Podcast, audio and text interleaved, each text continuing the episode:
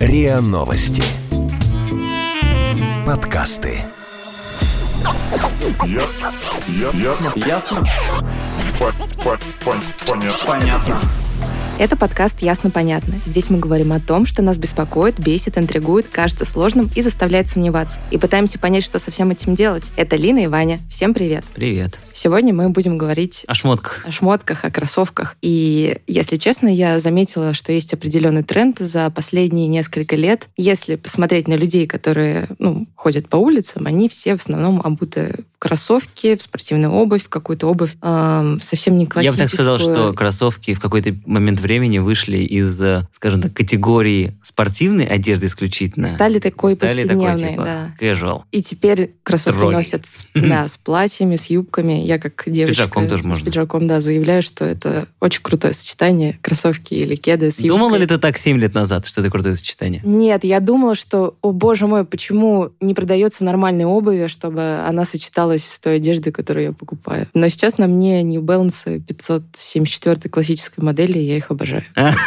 Просто моя любовь. А на А на мне классические конвера. Я, Я да. их тоже люблю. Но для того, чтобы разобраться в этой теме, мы, конечно же, пригласили эксперта Дмитрия Габонская-Гадюка-Егорова, главного редактора журнала «Кет», экспертом по кроссовочной и уличной культуре, судью и организатора рэп-баттлов. Дим, привет. Да, добрый день, благодарю за приглашение. Ты согласен с нами, что, ну, в целом, как-то кроссовки теперь это не просто кроссовки, не просто спортивная обувь? Да, но может с небольшим уточнением, что прям супер массово, потому что вот, кстати, если брать историческую справку, то первый раз о том, что люди начали носить спортивную обувь за пределами спортзала, это как раз и было первое употребление слова кроссовки в английском языке сникерс. Это было 1916 или 1890 какой-то год в бостонской газете. То есть там первый раз сказали, что как же так, люди выходят в свет. В пуантах. этом. Да.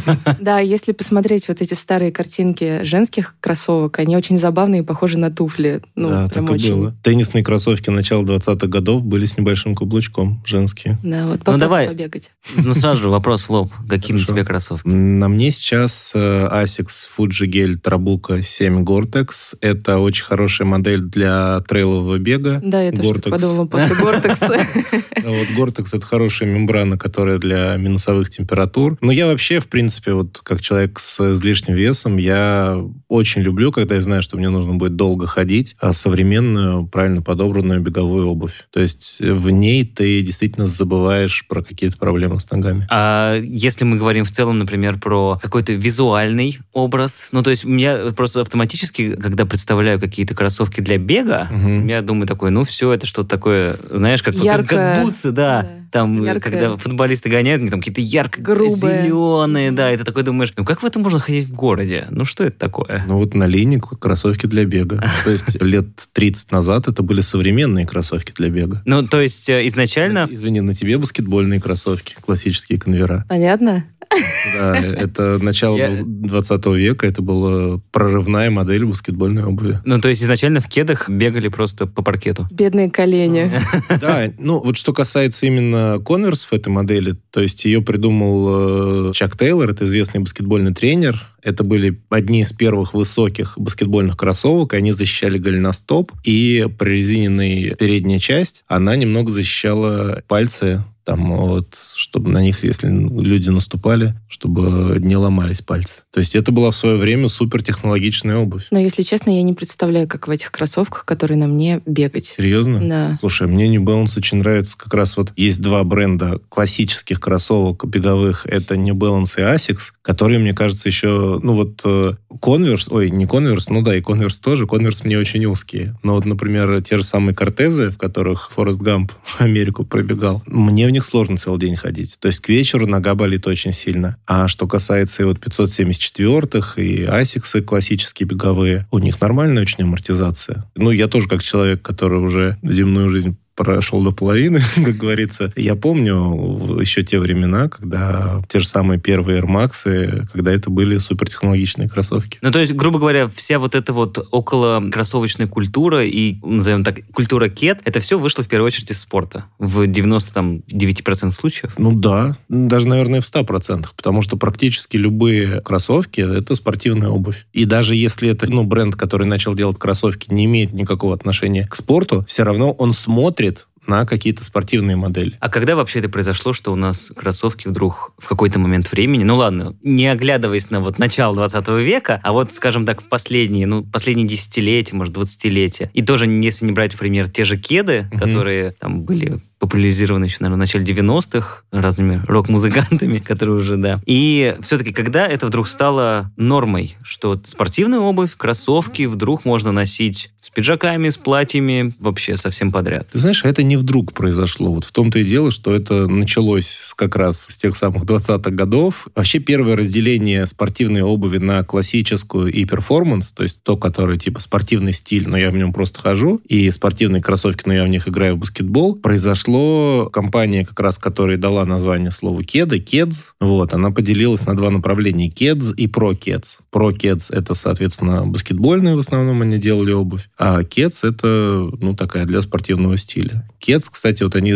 самое, наверное, их яркое появление, это в них главная героиня фильма «Грязные танцы» танцует. То есть вот это, наверное, самое такое вот. И в то время, когда вышел этот фильм, и когда вышел этот фильм, понятно, в то время, когда, который описывается вот в этом фильме, это уже было разделение на вот спортивный стиль. То есть я хочу выглядеть спортивно, но я не обязательно пойду там бегать куда-то. И профессиональная спортивная обувь. То есть это еще 50-е года. Но с каждым разом это становилось все больше и сильнее. Как раз вот э, появление кроссовочной культуры, оно тоже этому очень сильно помогло. Когда люди начали не просто покупать кроссовки, потому что они удобные, потому что врач сказал, что ортопедические ботинки фирмы Adidas, как в свое время Геннадий Хазанов в своем известном монологе произнес эту фразу, а потому что это ну, было круто, потому что это вот некое уже, ну, чисто не для удобства, а чтобы сделать, как вот говорит моя коллега по кроссовочным делам Катя Кулиничева, некий стейтмент. Вот. Типа заявление. Да, да. То есть это очень давно началось, но, как, наверное, любые такие вот вещи, ну, как в какие-то моменты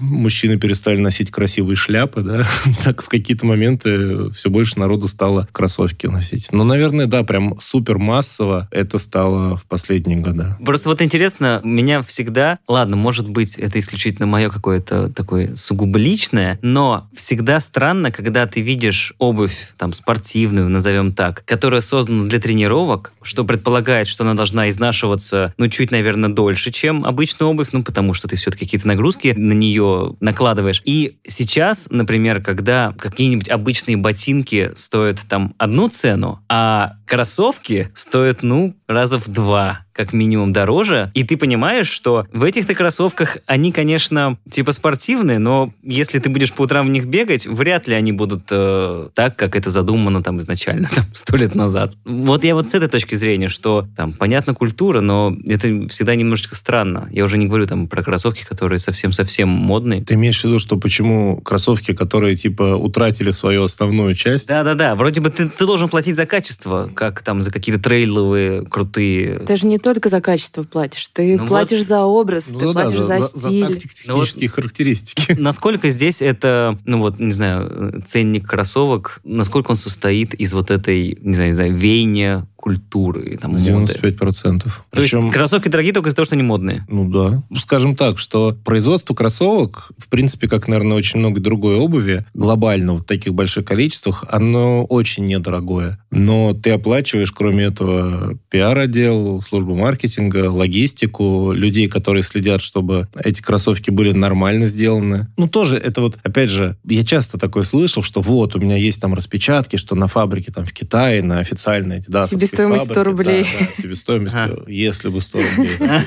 50 рублей и прочее. А у нас их продают за 13. Но это то же самое, как, ну, не знаю, я еще рептилий люблю. То есть та же самая игуана где-нибудь в, в Южной Америке, она нисколько не стоит. Ты пошел ее в лес и поймал. У нас ее там от 100 долларов продают. Но, опять же, игуана в Южной Америке и игуана у нас, это разное. Так и с кроссовками. То есть одно дело сделать это на фабрике, ну, фактически. Но другое дело, там, человек, который их создавал, там, различные, вот я говорю, вот эти вот моменты с э, рекламой, с э, защитой авторских прав и прочее, прочее, логистикой той же самой. И поэтому, по сути дела, ты действительно платишь... Просто иногда, когда ты покупаешь спортивную обувь, да, вот ты платишь именно за то, что эти кроссовки у тебя не развалятся, и тебе будет комфортно в них бегать. Когда ты платишь за какие-то кроссовки там красивые, ты платишь, потому что они красивые. Ну, И- из-за принадлежности к какой-то определенной группе в том числе Да, да, платишь. Это конечно. как э, на видосах, когда подходят к ребятам к цветному и спрашивают, ну сколько, Стоит. сколько стоит твой шмот?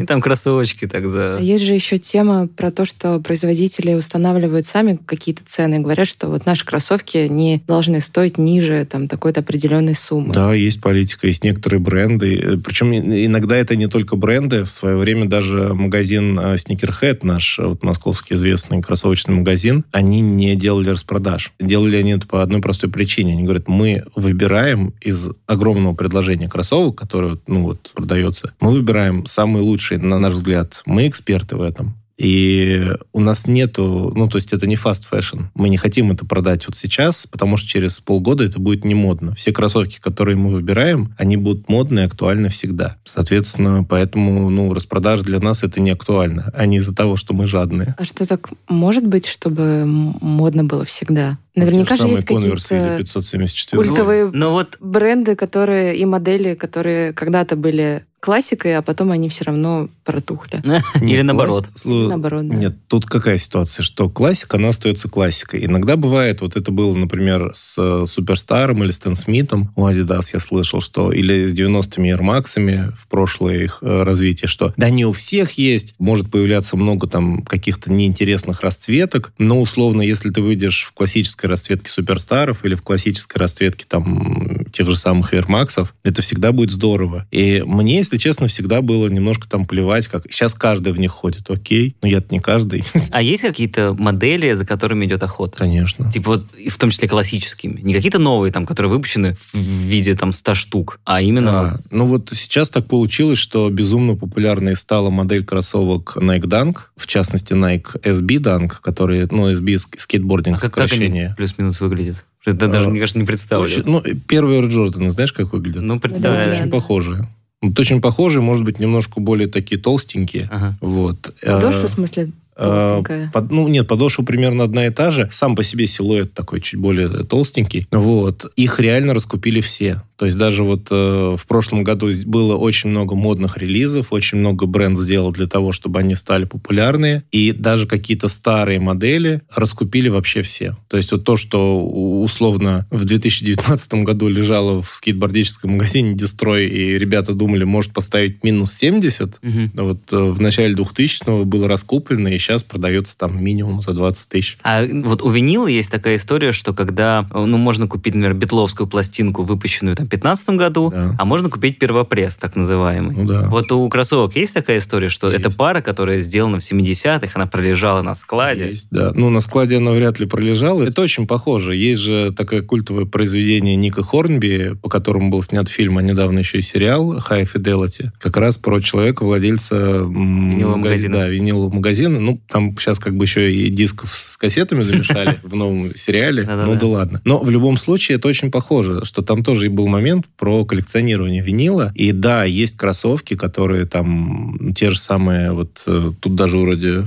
подводки у вас написано про кроссовки Джордана, которые были проданы, которые он сам носил, которые там были вот именно в 85 году выпущены. Это стоит дороже. Но, с другой стороны, может быть, что вышли какие-то супер редкие кроссовки сейчас. И они тоже могут стоить, ну, может, не столько же, но тоже очень большую сумму. Но какие-то, как э, не все альбомы времен Битлз стоят так э, дорого, так и... Я просто часто с этим сталкивался, что знакомые, просто там друзья в соцсетях находят э, на антресолях какие-то кроссовки из 80-х годов Мгм. или из 90-х. Вот я слышал, что сейчас вот купил у меня их за 50 тысяч. А, серьезно? Ну, ну, Просто у меня была похожая история, когда в какой-то период времени стали очень популярны кеды «Два мяча», Да. и- которые стали перевыпускать.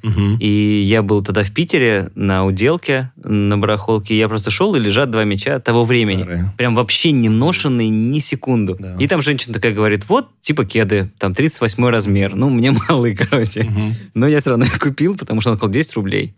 Слушай, я бы не сказал, что это прям супер инвестиция, потому что, скорее всего, никому, кроме офиса «Два мяча» и, может, еще каким-то там исследователям моды, они не будут так сильно нужны, с одной стороны. А с другой стороны, ну, знаешь, это как тоже вот у меня есть какие-то там артефакты из прошлого, которые, может быть, их рыночная стоимость не очень большая, но они прикольные, они мне нравятся. Вот. А вообще, ну, с перевыпуском «Два мяча» очень интересная история. Там же это реально кеды, которые э, человек очень сильно подошел к их изучению. И более того, что вот с одной стороны, реально, у тебя есть отличная маркетинговая история. Старые советские кеды, там фотографии с тем же самым условным Гагарином, Волком или Шариком из... э, Ну, «Волк, погоди». ну, погоди, Шариком Да-да. из Простоквашино, как они вот в этих кедах сидят. Вот. Э, клепай их на какой-нибудь там безызвестной китайской фабрике за копейки, продавай. А они по качеству, по технологии сборки и по материалам, они же, ну, раза в два круче, чем те же самые Converse. То есть они больше приближаются к э, кедам PF Flyers американским, которые, ну, достаточно дорогие. Вот. И мне вот это в подходе очень понравилось. С одной стороны, из-за этого у ребят достаточно большие проблемы с дистрибьюцией, потому что Еще бы. они изначально стоят... Ну, то есть ребята поставили на них цену ниже законов рынка, потому что они не думали, что они пойдут так сильно там, ну, мировая известность, а к ним сейчас обращаются уже очень много людей с внешних рынков и просят им продать, а у них не хватает по Ага. коммерческой, поэтому сейчас вот у них дилемма. Либо как-то удешевлять производство, очень сильно повышать стоимость, либо что-то еще делать. Ну, вот как есть очень такой интересный пример. Кеды Фейо. Китайские кеды, которые в Китае продаются на базарах, завернутые в масляную бумагу, с шнурками вдетыми там в один вот эту вот Ага. дырку. Мгм. Типа стоят там сколько-то юаней. Какой-то француз их выкупил и продает во Франции. Во Франции они продаются в красивой коробочке, там все такое. Это кеды, которые очень любит Джонни Депп, часто в них показывают. Они реально для кед, вот именно кед, очень удобные. То есть для моей ноги это, наверное, самая удобная колодка. И в то же время вот везде, где идет обсуждение этих кед, врываются какие-то люди, ну, в интернете из Китая и говорят, что настоящие фио это вот эти вот, которые на рынке в Китае продаются. А А. это французская подделка, не покупайте их. Это ваши ликоки. Да. То есть это вот такая вот ситуация. Так что, ну, разное может быть. И вот там есть такая ситуация, что в Китае вот эти фио стоят вообще копейки. И даже вот в Москве, когда я искал, одно время был дистрибьютор, который возил французские фио. Сейчас его нету, и сейчас, так как это еще и официальная обувь шаолинских монахов, их привозят несколько компаний, которые привозят там всякие нунчаки, мечи самурайские, китайские кимоно. Обалдеть. Да, и там они тоже копейки стоят, но кеды хорошие. А вообще, вот если мы сейчас, например, не знаю, пройдемся по open space, мне кажется, у нас здесь э, по редакции, и спросим у людей, А у вас здесь люди? Ну, там, да, это мы сейчас в пустынном месте сидим, да. Вот, а так э, народу много. И попросим поднять руки, кто сейчас в кедах или кроссовках, я думаю, что поднимут руки на 95% людей точно. Если бы мы лет 30 назад, наверное, ладно, не будем говорить там про железный занавес и прочее, но, не знаю, предположим, попросили бы, то я думаю, что людей было бы меньше. Почему мир, в принципе, полюбил кеды и кроссовки? Ну, это, я думаю, в одежде так, потому что дресс-код все-таки сейчас стал намного более демократичным. В очень многих компаниях там отказываются от э, дресс-кода, и, соответственно, люди одеваются более удобно. Кроссовки удобные, потому что они для спорта. Вот. И во многом из-за этого. Частично из-за того, что действительно они стали популярными, что ходить в кроссовках модно, и Кто-то же изначально сделал такой, давайте-ка сделаем кроссовки помоднее. И стал, не знаю, кроссовки отдавать в дар каким-нибудь селебам. Как-то же это вот должно было произойти, какой-то щелчок вот, наверное, такой. С Джордана как раз и началось это все. Ну, вообще, дарить кроссовки начали... Это, если мы сейчас говорим не о спортсменах, не о спортсменах, то, честно, мне вот сейчас сложно сказать. Вообще, Nike, наверное, да, это вот одна из их таких э, стратегий, причем у Nike еще... Амбассадор бренда определенный, да? Да, да. Причем у Nike у них еще такая интересная стратегия была, что они даже какое-то время начали делать рекламу, которая била по детям, у которых денег нет. Потому что они потом вырастут, у них деньги появятся, и А. вместо одной пары они 10 купят. Это Вот. как э, что-то недостижимое из детства, когда ты потом покупаешь во взрослом Да, это я так купила свою первую паленку Adidas Superstar, именно потому что у меня не было денег, но мне так Мгм. хотелось Ну их. да. Это тоже же было известное выражение, когда вот э, был такой бренд Eco Unlimited. Сейчас вот его создатель, ему принадлежит один из крупнейших американских порталов о моде и, ну, вообще о современной поп-культуре комплекс. Ну Вот. И когда вот он делал активно Eco Unlimited, он вместе с Доной Каран, с которой он там подружился, тоже великим американским дизайнером, оказался в Китае на каком-то рынке. Ну, это как раз было то время, когда не было туризма, не было так много, но все равно в Китае делалось много подделок. И он, конечно, был в шоке, потому что на каждом втором прилавке лежали его там вот эти э, с носорогом одежда, и он такой, о, кошмар, столько подделывают. А ему Дона Каран сказала, что тебя Это должно же круто. беспокоить, если твоих вещей здесь не будет. Это нормально. То есть, как все время есть люди, которые хотят быть как Джордан, хотят одеваться как Джордан, а есть Джордан.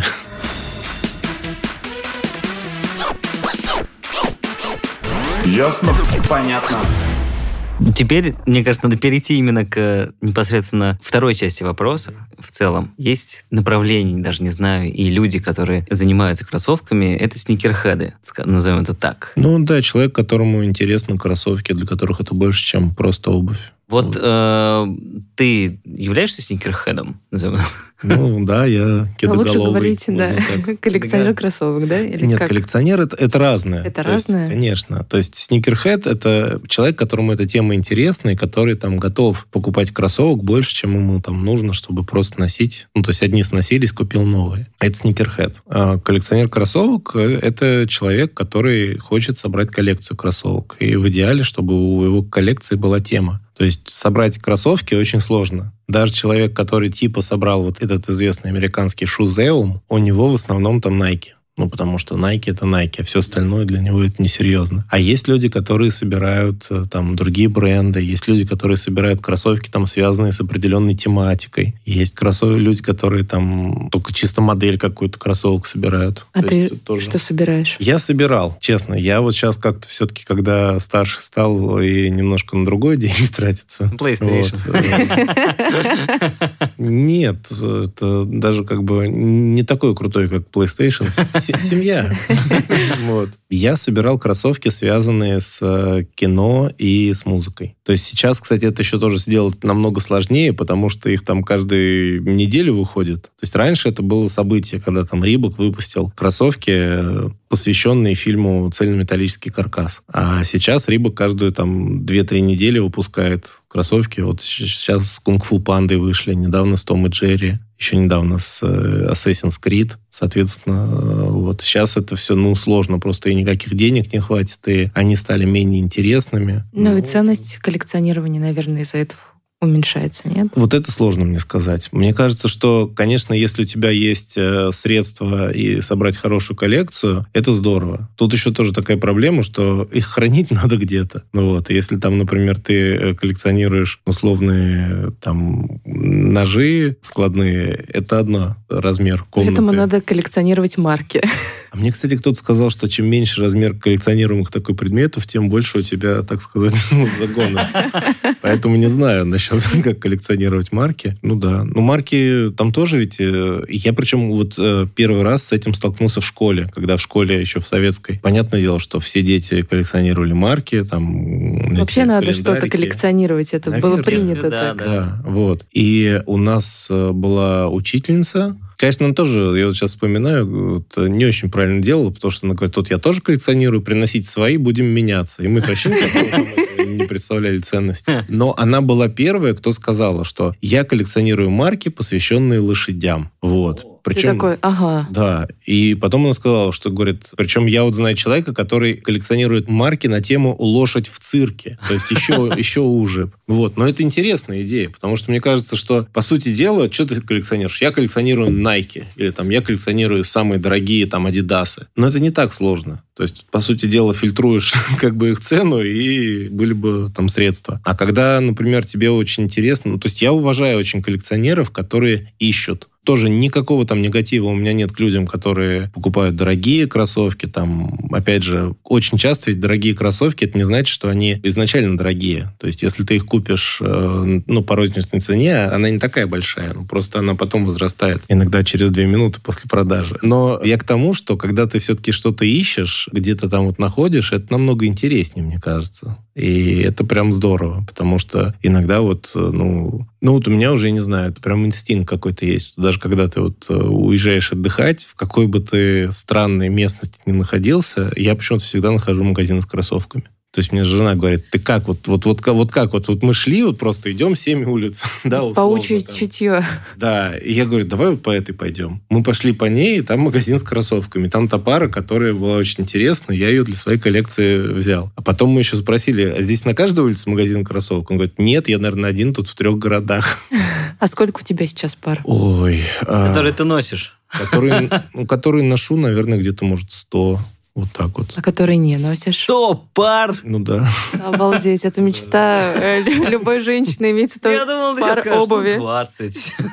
А, то есть, подожди, а который не носишь, типа, еще больше, да? Ну, где-то еще там сотни две-три, да. А я правильно понимаю, что когда коллекционируешь, ты не носишь эти кроссовки, они у тебя лежат в коробках, и ты такой над златом чахнешь, А, как ну, тут ты знаешь, что тоже есть разные моменты. Кто-то носит. То есть кто-то наоборот, вот, например, очень многие ребята, которые скейт коллекционируют, там прям вот именно... Ну, это просто в скейте еще такая... В субкультуре есть такая вещь, что когда ты пришел там условно в новых каких-нибудь там венсах и стоишь, то все, наоборот, на тебя смотрят как на дурачка. Потому что настоящего скейтбордиста венсы должны быть стертые вообще в мясо. Вот. И многие скейтеры носят свои кроссовки, и они прям очень любят вот эти видео, когда там супер крутые, те же самые Nike Dunk скейтбордические, они их прям надевают, и в них там катаются, и прям чиркают. Ну, прям вот уже видно, что они не новые. Ну вот. Поэтому, ну, разные моменты. То есть кто-то... Вот, кстати, наверное, вот сникерхед это больше про носить кроссовки. Ну, кто-то из коллекционеров, да, что у меня есть специальная комната, я обязательно кладу там силикогель в каждую коробку, чтобы они там не тухли. А ты в подобное. коробках хранишь? А как ты Да. вообще хранишь? Ну, есть возможность, да, в, в коробках хранить. У меня просто часть коллекции, она в Москве, часть в Минске, часть в Питере. Класс, это нужно музей собрать.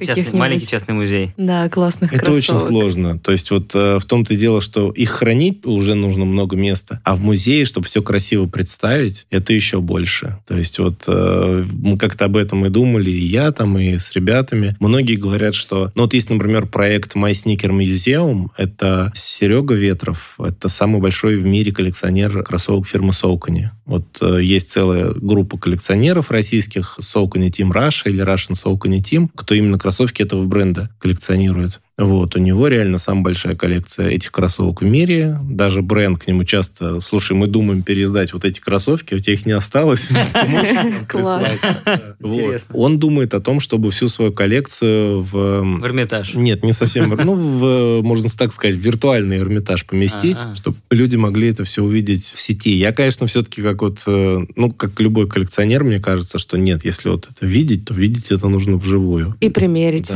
Ну, это действительно очень сложно. То есть вот, чтобы у тебя прям был настоящий э, магазин кроссовок, мне кажется, вот до этого это удалось только вот американцу, э, создателю Шузео. То есть э, он вообще, это было начало eBay, он писал поэтому свою работу, что с помощью eBay можно там собрать коллекцию кроссовок, и у него реально какая-то феноменальная коллекция Nike, вот как раз вот эти Джорданы, которые были проданы за огромную сумму, это из его коллекции. То есть иногда даже бывает так, что к нему люди обращаются тоже, что, слушай. Вот у меня есть такие вот кроссовки. Была же история с, с так называемыми мунбутами. Это одни из первых прототипов Nike, когда этот... Это разве не Боверман- сапоги, А, мунбуты? Мунбуты есть еще сапоги, да, но вот именно вот в случае с Nike это еще и просто там была применена какая-то то ли технология, похожая на то, что американцы вот во время выставки на Луне. Кстати, вот для именно лунных экспедиций там а, Солкани а, делала им обувь. Но вот там была просто какая-то лунная технология вроде или еще как-то так, честно, сейчас не вспомню точно. Но, в общем, было сделано очень маленькое количество этих прототипов, которые люди посмотрели, вроде даже с ними подбегали и где-то их оставили вот в гаражах. И сейчас они за какие-то безумные там суммы продавали, вроде бы чуть ли не лям долларов. Там, Да ладно. Да. Это одни из первых Nike, и их всего там условно 10 или 20 штук. Это выгодная инвестиция, короче. А вот Во- не Вообще, знаю. в принципе, есть ли вот эта вот история про... Ладно, там с предметами искусства еще плюс-минус все понятно, но с точки зрения вот кроссовок и вообще одежды, можно ли в это инвестировать? Ну, то есть сказать, Да. купить сейчас, зная, Да. что через 30 лет вот эта пара, ого-го. Ну, так скажу, что, скорее всего, да. Потому что у меня так было, вот когда я начал собирать кроссовки, я очень много из них купил, ну, потому что они не то, что были никому не нужны, но не было такого, чтобы они моментально распродавались, и часть из них, когда-то мне потребовалось там деньги на что-то важное, я их продавал. Вот. И причем я-то был уверен, что цена на них не вырастет. Сейчас она выросла там на некоторые пары реально в 10 раз. То есть я продавал за полторы тысячи долларов, сейчас я смотрю там от 15 тысяч на эти кроссовки цена. А что вот входит в эту цену? Исключительно Обалдеть. вот эта историческая, не знаю, модная история? Потому что Вот 15 тысяч долларов пара кроссовок. Ну, о чем Limited это? Edition. Это даже больше, мне кажется, чем Limited Edition, но здесь, что называется, сошли звезды. И в этом тоже есть некая цикличность. Потому что, например, кроссовки Kanye West Easy, вот э, адидасовские, которые в свое время там стоили очень дорого, и народ там за ними отстаивал огромные очереди, и были легенды. У меня даже были очень многие из моих друзей, которыми там в институт вместе ходил, в школу, у них уже дети взрослые есть, и я их отговаривал профессионально заниматься вот ресейлом, потому что они приходили домой и говорили, что папа, я не хочу в институт, я вот, вот у меня вот знакомый есть, и я слышал, что можно купить три пары кроссовок за 30 тысяч, а продать каждую за 50, вот, и так я буду делать каждый день, у меня там будет денег, вот, и я обычно, ну, некую лекцию по экономике с этими детьми проходил. Был, кстати, очень интересный случай, когда тоже пришел к одному пареньку и начал его расспрашивать, говорю, ну и что ты, как ты будешь это все зарабатывать на этом? И ему было вот на тот момент лет, наверное, 14, и я просто поразился, потому что он мне все четко разложил. То есть он сказал, ну вот у меня есть еще друзья, которые мне помогают в приобретении. Вот здесь я отслеживаю цены. Вот здесь, так как у меня там нет аккаунта, я прошу там старшего брата, чтобы он продавал. Вот здесь это. То есть он мне прямо показал схему, как он в 14 лет без нелегальных каких-то этих зарабатывает до 200 тысяч в месяц. Я пришел к родителям и сказал, что типа у Этот пускай, хорошо, да. Я Пускай. говорю, более того, вполне вероятно, что к 17 годам ему кроссовки же будут неинтересны, он уже будет там алюминий торговать.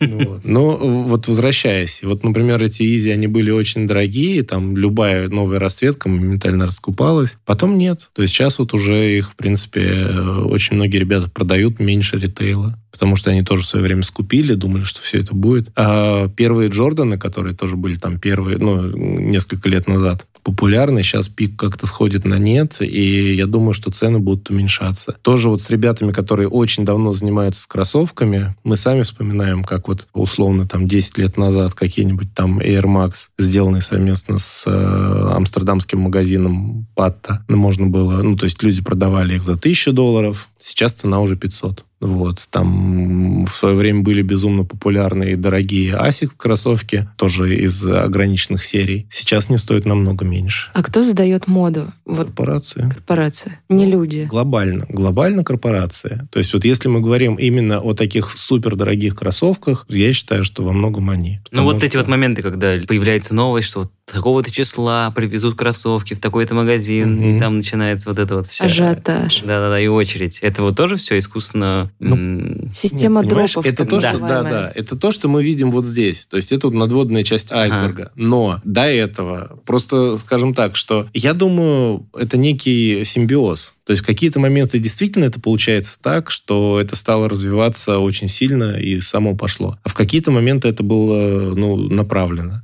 Что где-то вот специально там утекла информация. Мне все время интересно, вот иногда э, как бы говоришь, ну, то есть сфоткаешь какие-то кроссовки в бренде, это еще до того, как вот этот прям жесткий был запрет. Вот, выложишь эту фотографию, и там сразу же люди из бренда звонят, Дим, можешь убрать, пожалуйста? Типа вот мы не хотим, чтобы это ушло куда-то. А в некоторые моменты появляются эти фотографии, висят везде, никто их не убирает, и тоже понимаешь, что, скорее всего, бренд сам вот такую утечку упустил. Но это же действительно сейчас все вот эти истории с маркетингом, с пиаром, они настолько сильно развиты, что ну, при наличии там бюджета можно сделать так, что люди там будут покупать. И иногда это можно тоже замечать. То есть о том, что будут вот сейчас вот эти Nike Dunk популярны, я, если честно, там, ну, утвердил уже несколько лет, что к этому все придет. Потому что некие движения в эту сторону были видны. Я думаю, что не будет ошибкой предположить, что сказать, что вот через какое-то время вот эта вот модель будет, или там вот такие кроссовки будут популярны. Потому что, ну, стопудов бренд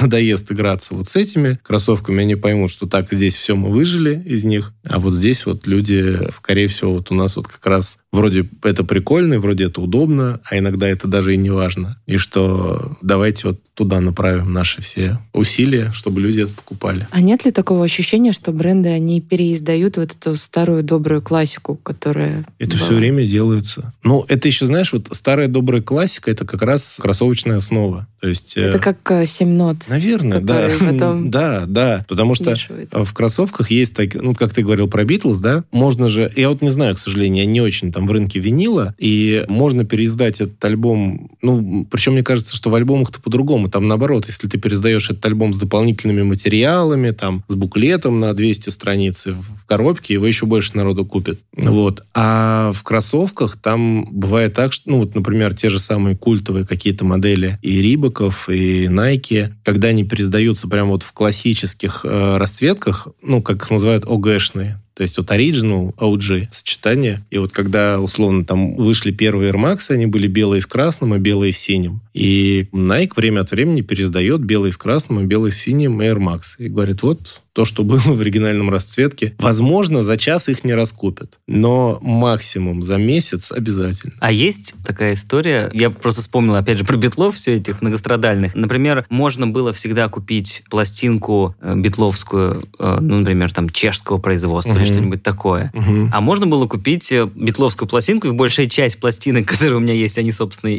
такие есть, это битловская пластинка фирмы «Мелодия», которая, собственно, делала «Мелодия» сама по себе. И вот там в кругу любителей винила, там пластинки, которые делала «Мелодия», особенно в такого формата, они, конечно, считаются, ну, таким днищем, скажем так, потому что они затираются очень быстро, и там все не очень. А, то есть у них и качество самого винила, да? Ну, образно, да. И вот, например, то же самое с точки зрения кроссовок и кет. Понятно, что, ну, образно, все они делаются где-то на фабриках там в Китае, в Тайване, может быть, не знаю где точно. Но вот первый вопрос, есть ли разница в том, где покупать, там, скажем, ехать, например, за конверами или там за какими-то кроссовками обязательно нужно в Штаты или, или в России можно найти точно такие же. Потому что у меня есть кеды, конвера, которые я купил в Штатах. А все остальные кеды, которые покупал конвера, они все куплены в России. И вот та пара, я честно, это я ношу кеды абсолютно одинаково все. Но американская пара живет уже очень долго. А вот эти российские пары разбиваются чуть-чуть быстрее. Слушай, ну, отвечая на первую часть вопроса, вот э, есть э, разница, вот, например, тот же самый New Balance, 574 модель, она производится массово во Вьетнаме, в Китае, не помню, они сейчас производят или нет, и плюс небольшая часть производится на фабрике в Бостоне вручную. Вот. Разница есть. Но там как? Там и изначально идут материалы лучше. Просто по американским законам ты можешь свою вещь назвать Made in USA, если как минимум 70 компонентов также произведены в Штатах. Вот насколько я знаю, что эти подошвы они заказывают все-таки из Юго-Восточной Азии, потому что, ну, токсичное производство, и лучше оттуда везти. А вот всю кожу, фурнитуру и прочее, прочее, это все штатовское в этих кроссовках, и, ну, там качество определенное есть. А японцы любят американский New Balance, потому что они говорят, что они кривенькие. Вот, типа, японцы, если они что-то делают, даже вручную, они там, ну, вот как есть несколько вот известных, э, я видео смотрел, как японцы вывески вывески от руки рисуют кисточкой, прям вот, ну, не придерешься. Там, скорее всего, со штангенциркулем можно смотреть, и она прям везде одинаковая. Вот. И они говорят, что вот если мы что-то вручную делаем, или даже не вручную, там, на станках, но у нас там прям вот супер зазоры. А в этих, да, все хорошо, но это видно, что это вот ручная работа, она немножко кривенькая. И мы от этого вообще фанатеем. Но японцы вообще странные ребята. Ну вот, вот э, у New Balance такое есть. Потом я помню, что тоже иногда для каких-то переизданий тоже культовых кроссовок, вот Adidas, какие-то свои кроссовки, вот Мюнхен, они в Германии выпускали на небольших фабриках. А Puma недавно переиздавала свои классические сьюды. У них есть и в, Японии дорогое достаточно производство, так они тоже в Китае что-то делают. Они делали их в Италии. А касательно конверов, понимаешь, тут нужно смотреть. Может быть, есть какая-то фабрика конверов, вроде бы американской нету. Ну, и стоили бы потом они, скорее всего, так серьезно, что отличалась бы цена. А может быть, там есть какая-то мексиканская фабрика конверов, и там они что-то делают. Может быть, просто повезло. Может быть, ну, знаешь, иногда вот тоже нам вот иногда кажется, что, ну, вот если это я там купил, то оно-то получше. А по сути дела, если их делают в Китае, да, то, ну, какая разница, куда контейнер потом пойдет? В Россию или в Штаты? То есть это миф, что вот эту обувь классную надо заказывать через интернет из Штатов или из Европы? Ну, тут, понимаешь, как бы ты должна понимать, что ты заказываешь. То есть, ну, вот обычную ты... пару, ну, классическую. Нет, если ты хочешь просто, я хочу купить обычные конверсы, купи там, где дешевле. Маловероятно, что вот как, как вот, например, на Тульском заводе, где собирают эти... Микрофоны?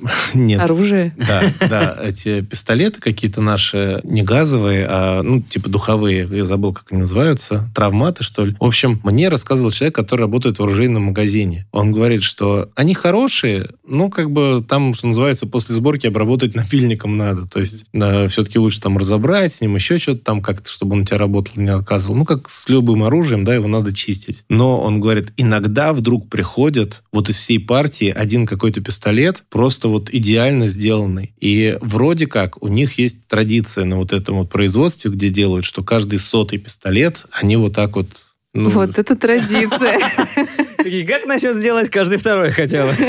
Как насчет сделать нормально всегда? Нет, слушай, они нормальные. Просто, опять же, они стоят намного дешевле, там, чем аналоги зарубежные. Но вот это, что называется, наоборот, такой приятный бонус. Я не уверен, что у ну, китайских производителей есть такие же как бы истории. Как я говорю, что может быть, э, просто правда, не знаю, что там с Конверсом, может быть, действительно это было на мексиканской фабрике сделано, и там это было получше. Может быть, еще какие-то моменты. Может быть, просто повезло. Слушай, в таком случае есть ли разница между оригинальным товаром и хорошей подделкой такой качественной. Ну а. или некачественной, ты же не поймешь, насколько она качественная. Да в смысле, ну видно, что качественная ну, подделка. Да. Все пов... ну, как повторяется, Слушай, реплика какая да. Понимаешь, вот тут в кроссовках это тоже такая вещь, особенно если мы говорим не просто о конверсах или еще о чем-то, а о кроссовках, где сама подошва состоит там из 15 каких-то слоев. В Питере есть очень хороший магазин, старейший магазин New Balance в России, и мы как-то вот шутки ради купили хорошую реплику New Balance. И разрезали? И разрезали. И настоящие. В смысле, вы купили все и то, и другое в России? Ну да, ага. да. Официальный американский New Balance, который он закупает. И одну мы пошли там на эту опрашку, рынок, вот, и там купили. Внешне очень похоже. То есть, наверное, даже если бы... Нет, ну там какие-то моменты видно, но вот так на ноге сразу и не скажешь. А когда мы разрезали, конечно, очень сильно была разница. Потому что даже в непрофессиональных, то есть это не перформанс-модель современная, а модель, которая там вышла 30 лет назад, но все равно было видно, что отличается там подушка, еще еще что-то. И, ну, насчет подделок, я что хочу сказать, что, в принципе, черт его знает. Вот, даже вот если мы говорим не про какие-то там супер крутые там перформанс-модели, а что-то вот простое, потому что все-таки на официальных фабриках там есть некий контроль качества, там есть производственные процессы, которые соблюдаются. Как они по, соблюдаются? По-русски ГОСТы. Ну да, да. вот. Как они соблюдаются на ненастоящих фабриках, какой там материал. Потому что, например, тоже были такие истории, когда и внешне они прям как настоящие. Но когда начинаешь их эксплуатировать, оказывается, что они хуже. А иногда бывает наоборот, что какие-то официальные кроссовки, ну, бренд их выпускает, ну, он знает, что это типа... Ну, то есть ее будут покупать люди, которые вот э, следят за трендами, и, скорее всего, когда выйдут новые, они выберут новые. Потому что вот эти уже будут не модные. И они изначально думают, что окей, с рук их носки там три месяца будет. Но это работает часто для каких-то других экономик, а у нас все-таки очень часто бывает, что люди покупают кроссовки и хотят них очень долго носить, и они не знают, что они трендовые. Или я говорю, что пришел человек, вот они ему понравились, он их купил. И они очень быстро пришли в негодное состояние, несмотря на то, что они э, официальные. Потом, опять же, я вот знаю людей, которые какие-то кроссовки, вот мы покупаем, там, с знакомым с моим очень часто, у нас там вкусы совпадают, но он своим может за месяц убить какие-то, а я, при том, что мы носим одинаково, они у меня почти новые. А какая-то другая пара, я ее очень быстро убиваю. То есть э, у всех ноги разные, определенные там походка, опять же, где ты работаешь, где еще что-то. И может такое быть, что ты купила не настоящие кроссовки, они у тебя носятся дольше, чем какие-то другие или даже такие настоящие. Потому что, ну, это нормально. Тут другой момент, что что ты хочешь от кроссовок. То есть, как вот мне все время, когда люди спрашивают, я хочу кроссовки, чтобы вот купить, и там, типа, несколько... И, и типа забыть. Да, и, и забыть. Есть несколько вот вариантов, которые у меня там срабатывают почти там всегда. Это вот как э, Reebok Classic Leather. Есть такая модель. Она удобная, она хорошая. Плюс, чем она мне еще нравится, вот даже их, когда новые белые покупаешь, когда их носишь, они уже начинают заламываться, какие-то появляться там вот эти вот следы от них, царапинки, они выглядят еще лучше. Ну, как вот тоже вот у меня любимый портмоне Red Hills. Парень делает сам из кожи, вырезает. Ну, вот. И он мне постоянно типа, давай новый, давай новый. Я ему говорю, типа, Илья, вот мне нравится, как эти стареют. То есть даже если у меня там что-то отвалится, я лучше пойду, у тебя заклепку там новую поставлю или там еще что-то. Но мне нравится, что он такой весь поцарапанный. И так вот эти Reebok Classic Leather. Вот они со временем еще лучше становятся. Их даже иногда я, когда в Европе оказываюсь и смотрю, идешь на барахолке, кто-то там эти Classic Leather продает старые. Покупать я их не буду, потому что мне своих много. Но мне прям интересно на них смотреть, как вот они вот э, себя со временем поведут. А еще есть такие модели? Слушай, ну вот, наверное, как раз можно и Нюбики, вот New Balance 574 к этому отнести. Почти все английские New Balance традиционно считается, что они хорошо сидят. По другим брендам ну вот, э, если вот у Nike, то как раз вот эти вот переиздания классические, те же самые там 90-е Air Max, э, первые, 95-е, 97-е, они вроде как хорошо себя ведут. Air Force классические тоже. Это вот, которые высокие. Есть высокие, есть низкие. Ну, это так, вот баскетбольная классика из 82 -го года. Вот они хорошие. Многие, конечно, вот сейчас Джорданы, типа, ой, вот сейчас вот делают фигню какую-то, вот раньше были там эти. Причем вот самое интересное... Как всегда говорят. Да, я говорю, ребят, знаете, сколько я вот уже кроссовками занимаюсь? Вот я тоже самое слышал про вот эти релизы. А вот выйдет следующее поколение, они также вот про то, что вы вот говорили, будут говорить, вот тогда-то у меня были. Вот, и поэтому сложно сказать. Ну вот, э, вот то, что я говорю, что с очень хорошей долей вероятности, это вот Reebok Classic Leather, вот они прям вот, э, вот ну, серьезно, очень крутой вариант.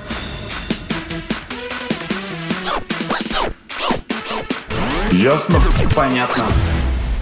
А сколько ты кроссовками занимаешься? В смысле, вот прям... Ну, вот прям такой, буду собирать. А, ну, лет 20 как минимум, наверное, уже. Даже в 90-е собирал? Да, ну, сейчас скажу, подожди, лет 20 как минимум это все-таки 2000-е.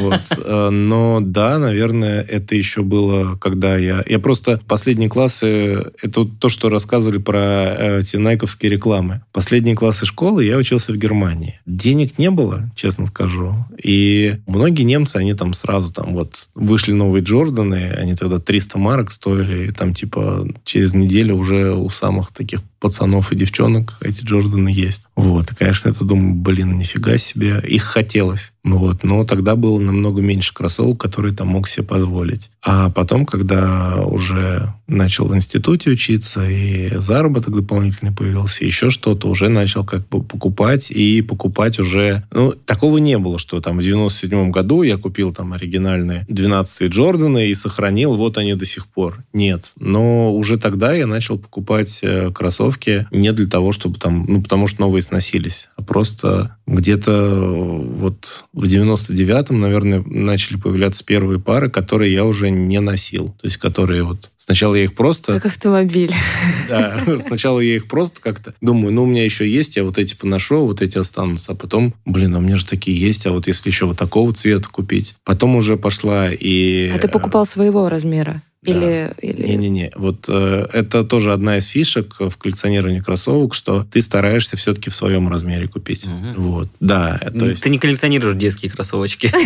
Маленькие. Нет, есть, кстати, люди, которые коллекционируют. То есть, при том, что даже я знаю, что я не буду их носить, но как-то, ну, мне сложно. Типа, а что, в этом размере нет? Нет. Но это уже как-то не совсем true. Нет, понятно. Да, вот. Я иногда натыкаюсь на рекламу, может быть, даже в каких-то соцсетях она у меня появляется. Я не знаю, это новая тема или нет, когда можно какие-то свои кроссовки якобы сдать на какую-то суперчистку или ремонт, и вот делают из старых, делают новые, и там как будто бы все... Ну, это перекраска, Там, химчистка. Да, да, какие-то. Вот насколько это, ну, правда такая хорошая вещь, или это исключительно так, губы Слушай, подкрасить ну, и все? э, есть несколько вот, э, насколько я знаю, что Джем Сникер Бар или Джем Сникерс, как-то они называются, вот эти ребята хорошо реставрацией занимаются. То есть они прям, ну, есть химчистки, ну, то есть есть чистка кроссовок, есть химчистка кроссовок, есть прям реставраторы. То есть чистка и химчистка, это, ну, скорее всего, просто очень хорошими средствами, там люди все это чистят, просто тоже из-за того, что уже экспертиза большая, уже можно все это почистить. Если они видят, что, окей, там что-то не очищается, ну, ладно, там более чем-то серьезным подойдем. А реставрация кроссовок – это более глубокая вещь. То есть это может быть и замена подошвы, сол-свап так называемый, и подкраска подошвы, и какие-то там уже что-то подлатать могут. А не Вот. проще новый купить в таком случае? Мне все время так кажется, что... ну, Слушай, когда как? Вот иногда просто бывает... э, есть некоторые убеждения людей. Береги природу, мать. Да, ну, типа того. Нет, есть, правда, вот убеждение. У меня такое, например, с одеждой. У меня есть какие-то там куртки, которые я со школы ношу. Просто, ну, они сами по себе еще вот такие вот. Я еще, кстати, тоже удивился. Показывали... Вот есть такой человек, Ниго. Это создатель бренда Babe японского. Сейчас он креативный директор Uniqlo. И одновременно у него еще есть бренд Human Made. Вот Uniqlo, он креативный директор. Он придумывает, условно говоря, основные какие-то вот вещи для Uniqlo. И в то же время у него есть свой бренд, у которого максимальный тираж вещей 50 экземпляров. Я как-то брал у него интервью, и я спрашиваю, типа, а нету диссонанса? Он говорит, нет, ну просто вот некоторые вещи, я вот, типа, я вот так вижу, что вот их должно быть 50 экземпляров. А вот этих, мне кажется, что вот пусть они у всех будут. И э, их там Базовые будет, вещи. Мгм. вот. И это очень здорово. Ну, то есть у него тоже нет какой-то такой вот зацикленности, что все должно быть супер лимит и тому подобное. А он коллекционирует все. То есть у него реально, ну, он может себе позволить, креативный директор Uniqlo, это только одна из его там должностей. У него в Японии есть огромный ангар, где лежит все. Причем вот там реально на одной полке может с одной стороны стоять ящичек Кока-Колы 50-х годов. Скорее всего, он стоит 15 долларов. Потому что я когда вот видел их на барахолке, ну, они действительно столько стоят. Но он ему нравится эстетически. И рядом лежит коробка с этими, с э, часами Jacobs Ювелир, где каждые там часы по 300-400 тысяч долларов стоят. Вот. Но что меня поразило, что он на этом интервью был в э, джинсовой куртке Ли, что ли, или Ли вроде бы. Она была то ли 50-х, то ли 60-х годов, она была наполовину порвана. А, Но ему нравилось, вот он считает это прикольно. И вот у меня тоже такое есть иногда вещь, что ну, нравятся мне эти кроссовки, и более того, что нравятся именно эти. Вот этот цвет, эта модель, и я вот их хочу. Ну, воспоминания, да. Да, может быть так. Поэтому я лучше пойду их починю. Ну, и есть просто реально убеждение, что кто-то же считает, что лучше...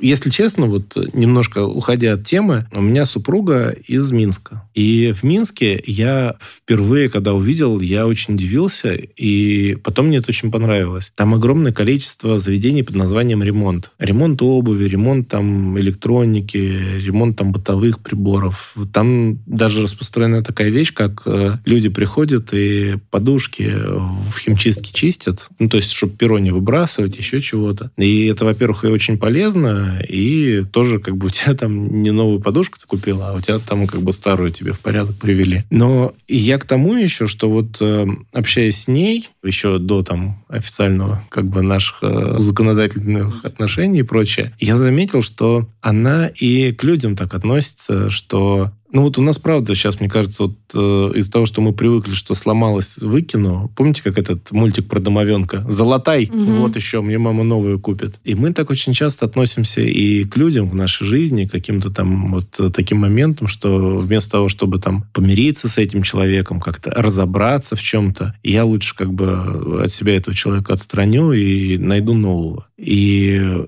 если честно, это не очень хорошая тенденция, на мой взгляд. А когда ты что-то чинишь, э, то есть у тебя есть некая бережливость, ты дорожишь тем, что ты имеешь. И это здорово. Поэтому я вот э, никогда ну, отрицательно к этому не отношусь. Опять же, не буду там никого критиковать за то, что типа человек там грязные кроссовки куплю новые, типа эти уже не очистить. Вот, или там здесь подошва стерлась. Но вот такой подход мне тоже нравится. И есть люди, которым, ну, то есть я реально знаю нескольких э, людей, вот, например, девушка такая, Каролина, она раньше работала в московской одной химчистке кроссовок, потом она, она просто сама из Минска, потом она переехала обратно в Минск и там открыла химчистку. Я знаю, что Баста к ней свои кроссовки отправляет чистить, А-а-а. потому что он только ей доверяет. Но вот для меня это как-то все-таки сложно, что ты там чужие кроссовки там чистишь, а она прям ей это нравится. То есть она смотрит, типа, ух ты, а это, это наверное, бензиновое пятно, а это там от краски, там еще чего-то. Как бы это там вот... Э, и она супер разбирается в различных техниках там по чистке кроссовок, чем чистить, какие там средства. Это очень здорово. Это, кстати, тоже один из показателей, что это не просто кроссовки, а кроссовочная культура. То есть, когда люди относятся к кроссовкам как, как вот так вот, и есть специалисты, которые тебе готовы их почистить, реставрировать, кастомизировать, если что. Интересно, есть ли вокруг какого-то другого предмета гардероба? Культура. Такая же культура, да. Мне кажется, ну, есть, просто сейчас вот кроссовки стали популярными, но вот даже я вот вспоминаю, в какой-то момент действительно вот люди были сникерхеды, а сейчас вот такое слово, как хайбист. То есть это вот те люди, которые все-таки, им не только кроссовки важны, а одно время вот даже все говорили, что сникерхед это там типа джинсы за 50 долларов, майка за 5 долларов, кроссовки за 300 долларов. Вот, а сейчас нет, сейчас как бы кроссовки за 300, ну то, что... Майка за 300, джинсы за 300. Вот, и как тракторист ходишь. Ну, а, да, вот именно что, типа, сколько стоит э, твой шмот. И, может быть, сейчас тоже начнутся такие истории с починкой, с химчисткой вещей. Потому что, например, вот у меня очень хороший друг, он живет э, в Новой Англии в Нью-Хэмпшире. И он занимается винтажом. То есть он э, идет в секонды, покупает там, ну, не то, что покупает и сразу продает, а очень долго ищет и находит там футболки, которые там может купить за 2 доллара, а продать за 100. То есть он, конечно, истории рассказывал действительно, что, например, э, что сейчас есть рынок поддельных БУ футболок Нирваны. А, даже да. так. То есть вот э, с одной стороны официальная, ну вернее вот футболка с тура Нирваны, которая там продавалась во время там Невермайнда какого-нибудь, она может стоить там до 300 долларов. Там официальная футболка Grateful Dead еще там тех времен, когда они там гремели, может стоить несколько тысяч долларов. И, естественно, есть подделки. Есть люди, которые там покупают это все там, э, стирают как-то там очень жестко. Да, и продают. И показывали людей, ну то есть тоже, что есть такой вот дилер, который только с селебрити работает. То есть э, он приходит к селебрити, и у него уже, можно сказать, это такой стилист. То есть он приходит там к селебрити, к условно там Билли Айлиш или там какому-нибудь там Дрейку, он уже знает их размер, и он говорит, смотри, я вот нашел вот такие вот классные футболки. Вот. И показывает, что он не просто их покупает, но все-таки вот у БУ футболок и вот этих магазинов там запах тоже такой специфический. И он их там тоже, у него есть свои люди, которые их могут там в очень такой осторожной, аккуратной стирке стирать. Есть люди, которые могут там какие-то пятна выводить. То есть там какие-то чуть ли как вот э, там дырки на футболках тоже, там э, даже растянутые футболки вроде обратно стягивать. И все это он, естественно, там продает, что, ну, не за маленькие деньги. В свое время, когда вот Eminem начал, ну, у Эм у него вроде немножко другая ситуация, что он просто берет и делает себе футболки там с принтом классического рэп-альбома. А в какие-то моменты стало популярно именно находить, причем тоже стало популярным не только официальный мерч, но и неофициальный мерч того времени. То есть какая-нибудь майка с условным там Тупаком или Вутангом из 90-х годов, но ужасная, чтобы там как бы вот Тупак вообще был какой-то там зеленого цвета, вот, чтобы какой-то вот самый вордартовский вот дизайн, который можно вот придумать, вот был там вот нахлобучен, и тоже такие футболки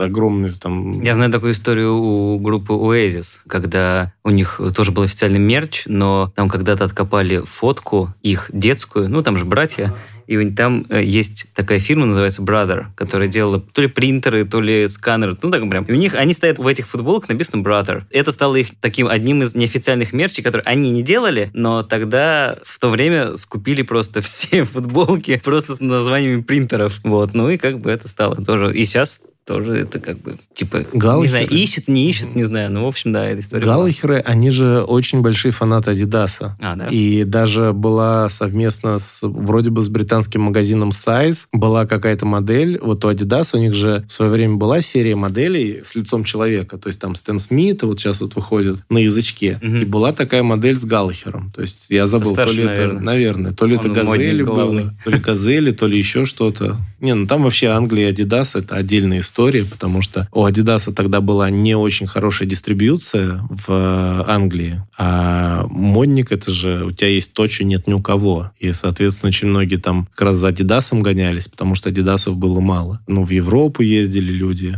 И там, когда под Ла-Маншем прорыли туннель и появились студенческие билеты, там вот человек, который все это движение... э, Запланили Францию сразу. ну, там он говорит, что, типа, были крутые пацаны, лохи и легендарные пацаны. Типа, вот лохи, они что делали? Они покупали билеты, приезжали вот в эту вот там Францию, Италию, потом они покупали сумку, теннисную большую сумку фирмы Head, шли по магазинам и воровали кроссовки. Ага. Это были лохи. Крутые пацаны, они приезжали, сначала не воровали сумку, а потом уже в эту ворованную сумку воровали кроссовки. Ага. А легендарные челы, они ехали весь этот туннель. Зайцем? Да, да, зайцем. Воровали сумку и воровали кроссовки. Это как э, из Питера до Москвы на электричках. Зайцем Ну да, на собаках, конечно. На собаках летаешь в Москву. Ну и по традиции мы заканчиваем наш эпизод подкаста музычкой. И э, в середине января вышел такой трибьют-альбом. Это первый, первый трибьют-альбом, мне кажется, в, нашей, в нашем подкасте. Но трибьют-альбом э, посвящен 130-летию со дня рождения Осипа Мендельштама. И несколько, даже наверное, чуть больше, чем несколько э, отечественных музыкантов, которые исполнили песни на стихи этого поэта. Очень хорошо, что это все происходит прямо сейчас у нас здесь. И, собственно, Дима подсказывает, что он может поставить Нойза. Ну, значит, я его и поставлю. Да, это Дима Габонская гадюка Егоров, главный редактор журнала Кет, эксперт по кроссовочной и уличной культуре и судья и организатор рэп-баттлов. Дима, спасибо тебе большое. Спасибо, да. Вас благодарю, что пригласили. А это Лина и Ваня и подкаст «Ясно-понятно». Всем пока. Эща хаса. За гремучую доблесть грядущих веков. За высокое племя людей Я лишился и чаши на пире отцов. И веселья, и чести своей. Мне на плечи кидается век волкодав. Но не волк я по крови своей. Запихай меня лучше, как шапку в рукав Жаркой шубы сибирских степей. Сибирских степей